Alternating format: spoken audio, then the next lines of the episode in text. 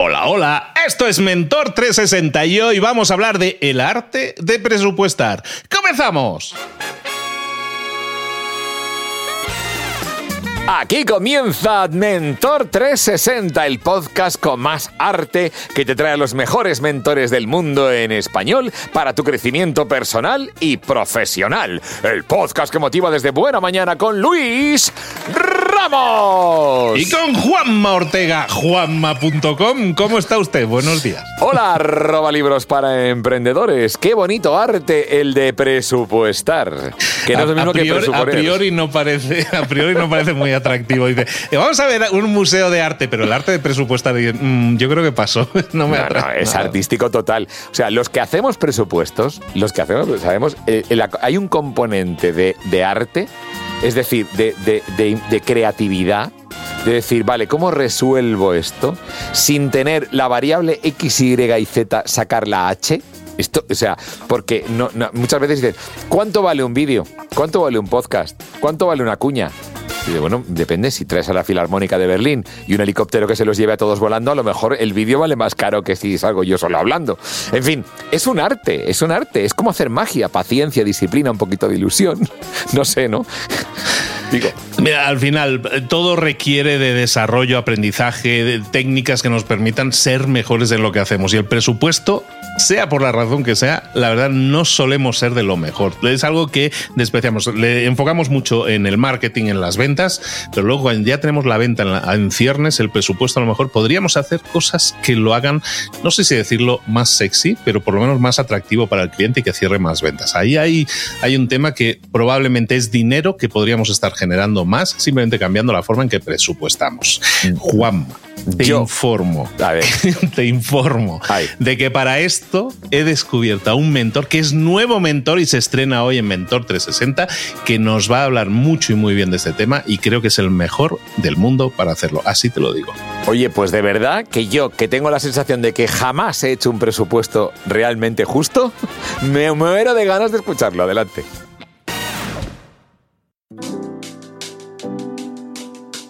Pues efectivamente, vamos a hablar hoy de. El título es El arte de presupuestar. ¿Existen artes en, el tema de presupuestar? Parece ser que sí. Vamos a hablar de arte, vamos a hablar de presupuestos y vamos a hablar de cómo hacerlo bien y convertirlo incluso en arte. Hoy traemos un, un, nuevo mentor, un nuevo mentor a Mentor 360. Es alguien que tiene experiencia nutrida dentro del mundo empresarial, más de 40 años emprendiendo. Es argentino, vive en España, pero se quiere jubilar Costa Rica y está trabajando para eso y además nos habla de que para para montar un negocio y hacerlo bien y subsistir, resistir y, y, persistir y seguir adelante, mil días son necesarios. Mil días para un negocio, que es también su página web y los libros. De todo eso vamos a hablar también un poco con Néstor Salvador. Néstor, ¿cómo estás, querido? Buenos días, Luis. Muy bien, todo bien. Excelente. ¿Es un arte? La creación de presupuestos. Ahí sí me sorprendiste, Néstor. Bueno, la idea es que eh, presupuestar es importante, ¿no? Porque la relación comercial muchas veces comienza con un presupuesto. Y, hacerlo bien, bueno, algo de arte tiene, como, como muchas cosas, como escribir, algo de arte tiene, o como conducir, conducir bien un coche, algo de arte tiene también, ¿no? Entonces, en el segundo manual el episodio, el capítulo 9 del episodio 2, digo, el arte de presupuestar. Me, gustó empezar viéndolo de esa forma, ¿no?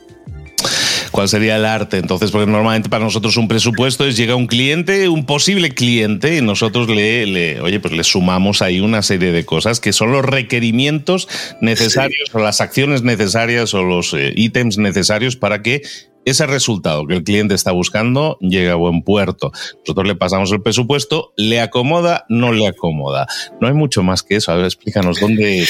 bueno, sabes que históricamente uno de los primeros cuellos de botella en el mundo del comercio es el presupuesto. Depende de la actividad, hay 10, 15, 20, 30, 8 esperando que alguien lo pueda hacer como para poder enviárselo a un cliente, ¿no? Y también en el mundo de los hechiceros del negocio, dicen que si tú presupuestas mucho, al menos el 10% lo convertirás en un pedido, ¿no? El 10, el 20. Entonces, con esa creencia, hay gente que presupuesta de cualquier forma, a cualquiera, lo que sea, a la hora que sea, lo envía como puede, pero sigue siendo un cuello de botella, ¿no? Entonces, a veces digo que te estás convirtiendo en un fabricante de presupuestos no eres quien eres, eres un fabricante de presupuestos. Y que te pidan un presupuesto no implica que tengas la obligación de hacerlo, ¿no? Entonces hay que intentar discriminarlo porque es un cuello de botella muy habitual. En algunos negocios es muy fácil hacer un presupuesto, pero en otros es complejo. Lleva horas, lleva razonamiento, tiene técnica, uh, hay que poner recursos, gente, y, y, es tan fácil que se convierta en un cuello de botella que termina complicando muchas cosas que necesariamente no debería complicarse, ¿no? ¿Cómo deberíamos enfocarlo entonces? Un, buen enfoque para hacer un presupuesto, como tú dices, en vez de tirar o disparar muchas veces para ver si acierta algo, ¿no? Para ver si algo queda pegado a la pared, como dicen los americanos. Si, si lo hacemos en ese enfoque es un poco masivo, ¿no? Disparo 100 veces y a ver si caen 10 o 20 clientes, ¿no? Si ese no es el enfoque correcto, ¿cómo deberíamos tomar? Eh, vamos a distinguir en que no es lo mismo hacer un presupuesto de, un, de cuatro neumáticos que presupuestar un proyecto para hacer un chalet de 500 metros cuadrados o sustituir un tejado de madera en un caserío o, hacer un buen traje de alpaca, ¿no? o, que un jardinero te presupueste el mantenimiento mensual de, de una urbanización de 2.000 metros cuadrados. ¿no? Los presupuestos no son todos iguales, aunque llevan cierta complejidad. Entonces, yo a veces digo, te das cuenta que el presupuesto no es un acto aislado de comercio, no es un acto aislado o independiente, que, que la relación comercial puede empezar por un presupuesto. A partir de ahí, de entender que puede ser un cuello de botella, de que no tienes que ser un fabricante de presupuestos, digo, ¿por qué no hacemos una pequeña matriz? Una pequeña matriz comercial que diga, este señor merece un presupuesto, o no lo merece. Este sector de actividad a mí me interesa presupuestar o no me interesa. Partimos de que le queremos vender a todos, y es mentira, no le queremos vender a todos. A algunos les queremos vender y a otros no les queremos vender.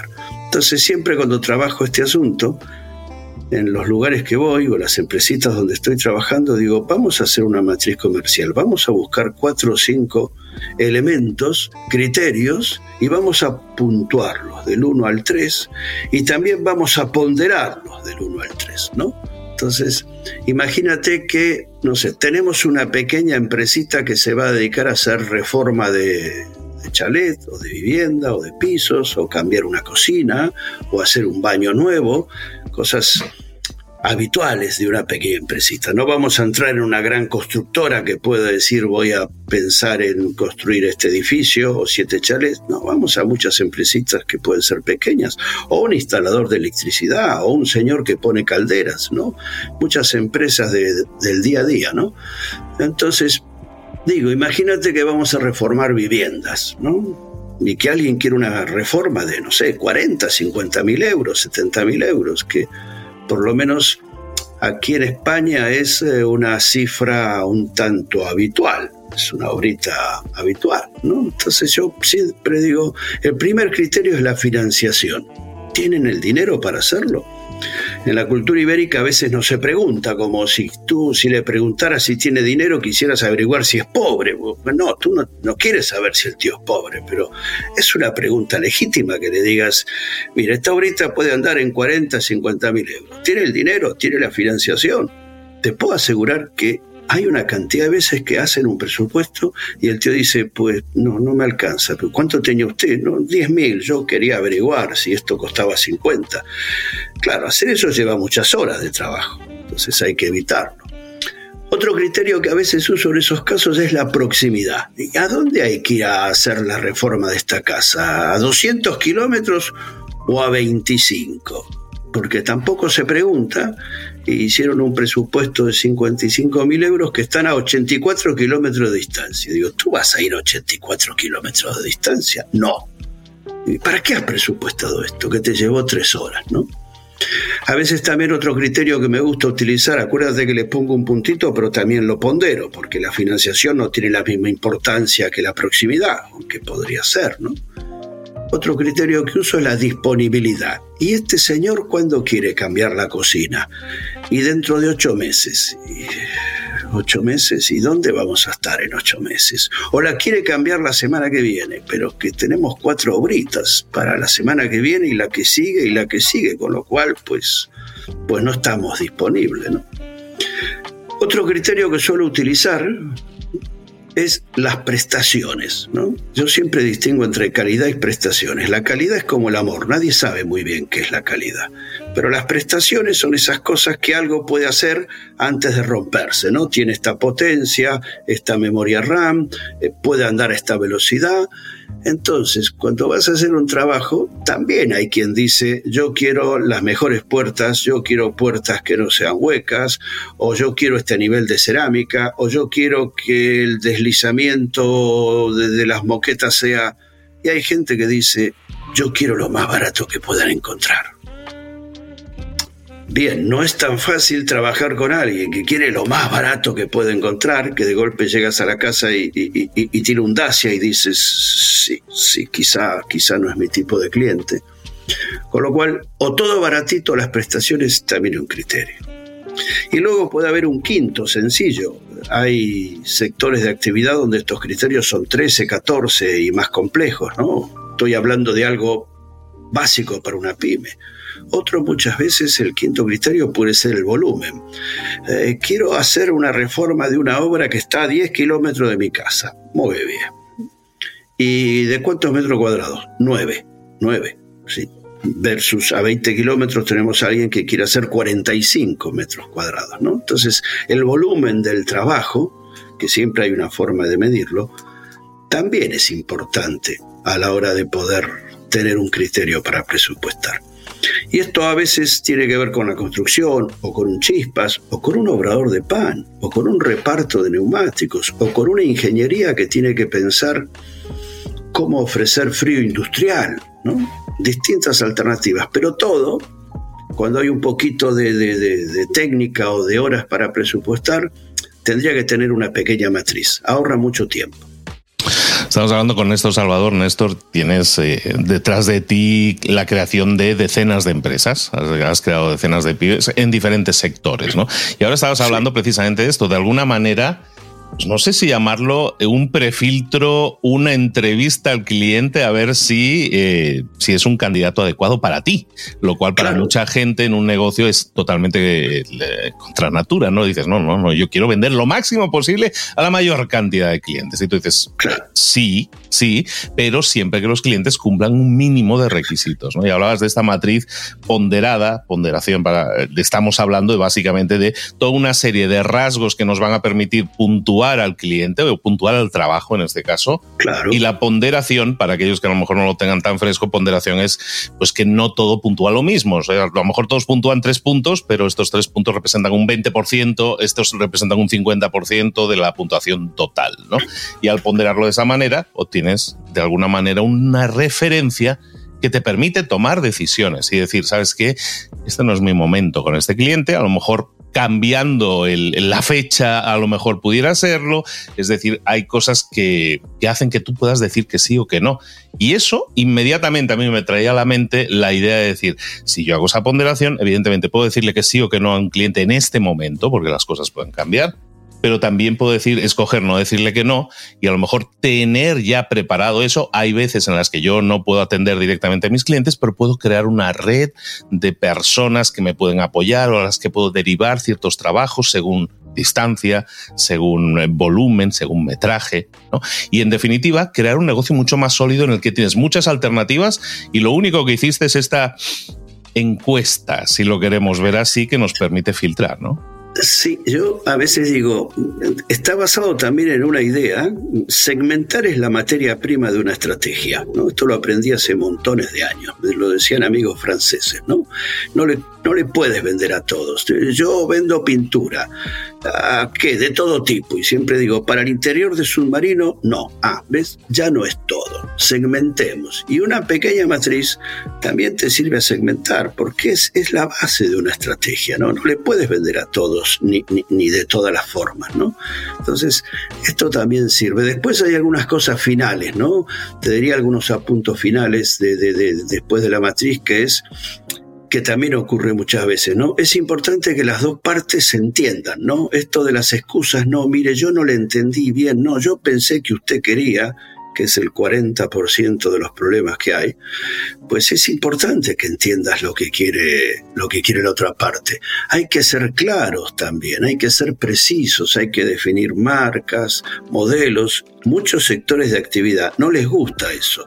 Dicen, una puerta grande, un interruptor así de bueno, pero, pero sí hay algunas características. No, es que si pongo la característica no puedo jugar con la marca. si estás vendiendo algo de un nivel determinado, pues ofrece una marca, no hay por qué engañar.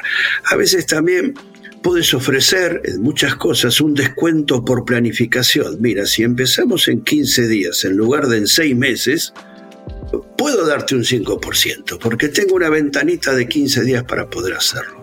Esto se utiliza mucho y a veces se utiliza en sectores que no nos imaginamos. Comprar un avión, comprar un pedazo de barco, o sea, sectores que mueven dinero, utilizan la ventanita de la planificación para que alguien diga, bueno, me voy a ahorrar un 7%, ¿no? Es como a veces las ofertas, ¿no? Si quiere tres le voy a cobrar dos, ¿no? Es una forma de anticipar el consumo, ¿no? Y por último te diría que a veces eh, nuestro buen amigo Isra Bravo, cuando también habla de presupuestar, siempre dice, ¿por qué hacemos presupuestos que no entienda nadie? ¿no? ¿Por, por, ¿Por qué no se puede entender? Parece un extracto de un banco o parece un telegrama. ¿Por qué el presupuesto no está orientado hacia, hacia quien tiene que estar? ¿no? Porque un presupuesto no es un extracto de banco, no es un telegrama. ¿no? Eh, hay que intentar evitar esas, evitar esas 50, 20, 30 llamadas posteriores porque nadie entiende lo que le están presupuestando. ¿no? Y a veces digo, ¿para quién has hecho el presupuesto? ¿Para tu proveedor porque estás repitiendo todos los códigos de él? ¿O estás haciendo el presupuesto para tu cliente, que es el tío que tiene que entender lo que le estás ofreciendo? ¿no? Y tenemos cierta tendencia, y más en los sectores técnicos, a hacer presupuestos inentendibles, que, que requieren que un tío se quede una hora sentado contigo para ver qué te está ofreciendo, ¿no? Porque lo hace según su comunidad intelectual de arquitectos, ingenieros, electricistas, pero no según la comunidad de su usuario, de su cliente que quiere entender cómo tener, no sé, una instalación mejor, un jardín mejor, ¿no? Pero bueno, son en resumen pequeñas, pequeñas pastillitas como para que presupuestar que es un arte y que, que, pone en marcha una relación comercial, que, que, es fácil caer en un cuello de botella, pues hay que hacerlo mejor porque nos ayuda a vender, evidentemente. Yo estuve como 12 años construyendo, construyendo casas, construyendo casas en este caso en México, y en esos años de construcción de casas eh, divertidos, por ponerle un adjetivo que probablemente no lo describe, el, durante esos 12 años lo que yo empecé a descubrir es eso, precisamente la volubilidad, sobre todo en proyectos largos, ¿no? En proyectos que a lo mejor, construcción de una casa, desde la compra del terreno hasta la entrega, a lo mejor eran 9, 10, 11 meses, ¿no? Y estábamos hablando de proyectos muy largos, entonces yo lo que opté, como ya a, los pocos años, eh, como al final yo ofrecía el servicio de construcción, aparte de yo comprar terreno y construir casas y venderlas, también construía, tenía el servicio de construcción de casas. Y lo que yo opté es por crear paquetes de precio, en este caso por metro cuadrado. Paquete oro, no fui muy original, oro, platino, diamante, ¿no? En este sentido, oro, platino y diamante, 6.000, 7.500, no sé cuántos eran los pesos, ¿no? De aquello por metro cuadrado. Pero me servía precisamente un poco para eso, decías, lo que estaba haciendo es preempaquetar un presupuesto para que la persona supiera, tuviera muchas respuestas. Es decir, alguien que me llamaba ya sabía que si quería una casa de 200 metros, con esos acabados tenía que hacer una multiplicación. Y se volvía algo muy fácil y realmente hacer un presupuesto simplemente era la firma de un contrato de acuerdo, ¿no? En ese sentido, porque realmente ya sabíamos de lo que estábamos hablando, ¿no? Entonces, hacer ese trabajo previo de empaquetar, si fuera posible, muchos, a lo mejor en muchas ofertas no lo es, pero hacerlo puede aliviar mucho la, el tira y afloja, el no te entiendo, el déjame ver a ver si lo entiendo bien y todas estas cosas. Ahí lo que habías preparado es una segmentación donde decís más prestaciones tengo este precio por metro cuadrado, menos prestaciones tengo este precio por metro cuadrado, que el que está del otro lado puede aceptar. ¿no? el, el sector de la construcción en España Quizá a veces es un poco distinto, no existe esa cementación, está esta casa y si la quieres, la quieres y la cocina no la pongo y la pones tú. No, se ha trabajado tanto la segmentación, que vuelvo a insistir, ¿no? Es la materia prima de una estrategia para todo, ¿no? Pero bueno, a veces no se hace porque tenemos mucha prisa o muchos presupuestos que hacer, a ver cuántos vendo y bueno, no es lo que hay que hacer, o por lo menos lo que aprendí con muchos, muchos años que no es lo que hay que hacer. Estamos de acuerdo, estamos de acuerdo. Pues hoy hemos estado hablando de presupuestos, hemos estado hablando un poco de cómo enfocarte en no trabajar como un robot y con un Excel y con una plantilla y decir yo aquí saco como si fueran fotocopias, sino vamos a hacer un previo. Puede ser una entrevista, puede ser una página web en la que tengas un test, un, un quiz que llaman en inglés, una serie de preguntas que dicen, ¿quieres blanco, negro, azul, rojo, 100 metros, 200 o 300? ¿O qué tipos de acabado quieres en tu casa? ¿O lo quiere usted en rojo, en azul o en verde? Del coche. Y ese tipo de preguntas al final nos van a dar, nos van a dar una, una toma de decisión. En muchos casos incluso sí puede ser automática, de decirle, eh, por ejemplo, yo acabo de crear un formulario para, para, una formación en la cual digo, ¿cuántos empleados tienes? Eh, si tienes cinco empleados o más, me interesa para ofrecerte una formación. Si tienes menos de cinco empleados o no tienes empleados, a lo mejor te puedo ofrecer otra cosa diferente, porque tu problemática también es diferente, ¿no? Y entonces el hacer ese trabajo previo que se puede automatizar nos puede liberar muchísimo espacio, dar mucha más claridad y sobre todo ofrecer el mejor producto, el mejor servicio a cada cliente. Y eso en sí mismo yo creo que suena muy bien. Sí, sí, claro que sí, claro que sí. Hoy hemos estado hablando con Néstor Salvador. Néstor, ya, ah, ah, ya se me había pasado, porque hacía tiempo que no teníamos nuevo mentor, pero te nombro oficialmente Mentor 360, ya estás nombrado, ya, eres United, ya caballero, y eh, te esperamos por aquí muy pronto. Néstor, mm, descríbenos un poco. Hablabas de, que tienes manuales, has mencionado por ahí, tienes manuales, efectivamente, tienes una página que, en la cual nosotros te podemos localizar, que se llama mil días para un negocio.com en los el cuales número, la... El número y sin puntito. En número y sin puntito lo ponemos también en, las, en los comentarios. Explícanos un poco qué es lo que estás haciendo ahí, porque tú tienes décadas de experiencia y lo que estás haciendo es volcarte en ayudar, en impactar, generar un impacto positivo a mucha gente que quiere emprender o que ya emprendió, pero a lo mejor mm, le falta la brújula. Pues la idea nació con el nombre de Mil Días porque para emprender hay que tener un poco de paciencia, ¿no? Pero también la paciencia tiene un límite. Los, antiguos chinos, los de ahora no, pero los antiguos antiguos decían que hay que tener mil días para saber si estás dentro de un negocio o hay que abandonarlo, ¿no? Entonces la frase me gustó mucho, me pareció representativa de mi vida, de mi experiencia, ¿no? Eh, a veces las cosas no salen bien y hay que mirar para otro lado. Y a la hora de hacerlo dije, bueno, voy a hablar de hechos reales. Eh, tenemos tanta gente que escribe de cosas que, escuchó, pero no que, que sepa o que vivió Digo, voy a hablar de hechos reales, de, basado en hechos reales. Entonces, creé un primer manual eh, que se llama Episodio 1, la estructura, para decir, bueno, ¿cómo estructuras una empresa? Ya sé, los ibéricos somos impacientes, empezamos comprando la ventana del baño, la campana de la cocina y bueno, ya veremos qué hacemos, ya tenemos algo de la casa. Digo, voy a empezar por donde yo sé que hay que empezar, la estructura. Y la estructura te cuenta cómo puedes hacer una sociedad, elegir socios, qué es el patrimonio neto, qué es la metodología, que las pymes a veces dicen, cuando crezca voy a coger método, pero claro, hasta que no tengas método no vas a crecer mucho, ¿no? Y luego de la estructura, que ya lleva unos meses eh, en el mercado, vino la segunda parte, el negocio. ¿Cómo se hace un negocio? ¿Qué, es segmentar, por ejemplo? Que no es ver negros y blancos o azules y colorados. Eh, ¿Qué es presupuestar? ¿no? En el manual hay, ejemplos. ¿Qué es tener un cliente satisfecho? Porque, porque a veces uno dice, mis productos son excelentes, y por eso lo tienen que decir tus clientes, que lo digas tú no, vale de mucho, ¿no? Entonces, todas esas pues, experiencias... Me estás diciendo que la frase somos su mejor opción no funciona.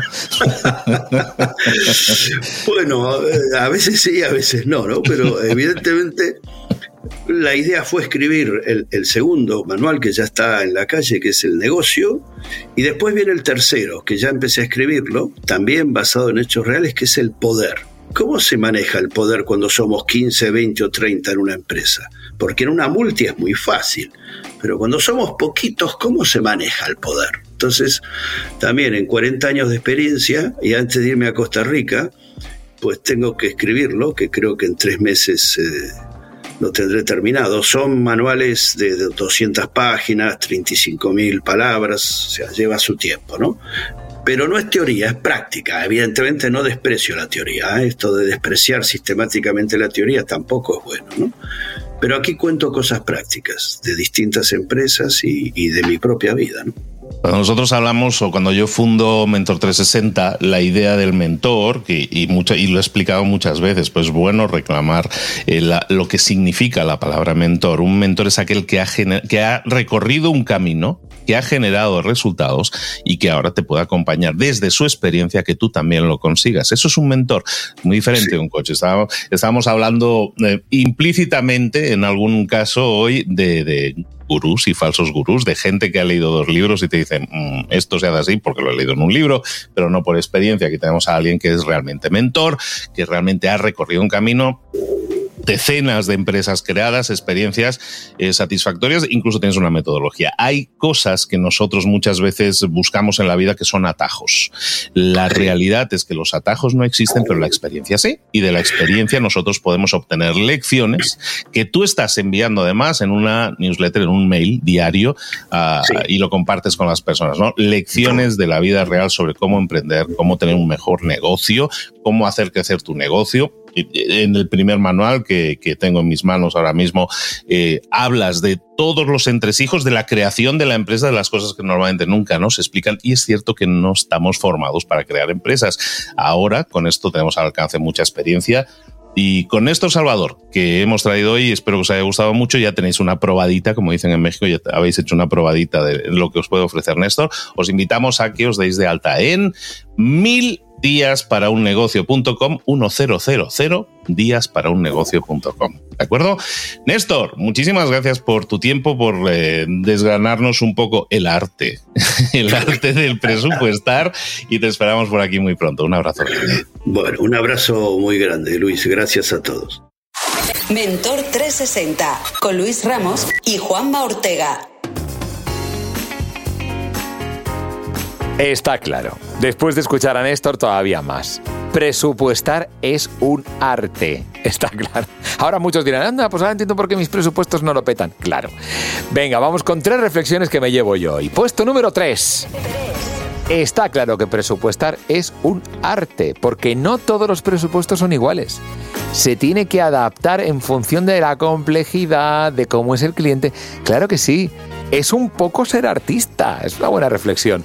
Puesto número dos. Segmentar, claro. Una matriz comercial.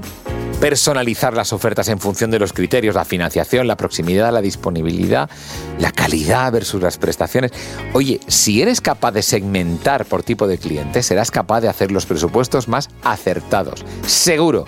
Y puesto número uno. Ser realistas.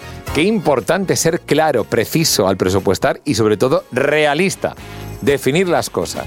Las ofertas las puedes negociar en función de la flexibilidad que tenga el cliente, pero la realidad se acaba imponiendo. Por lo tanto, pásate en la realidad para el arte del presupuesto. Música que todavía no conoces. Está claro que si aplicas lo que aprendes en Mentor 360, tu vida va a cambiar. ¡Qué bueno! In the beginning of a life, al principio de una vida. Pink Persona. Esto te va a encantar, ya lo verás. I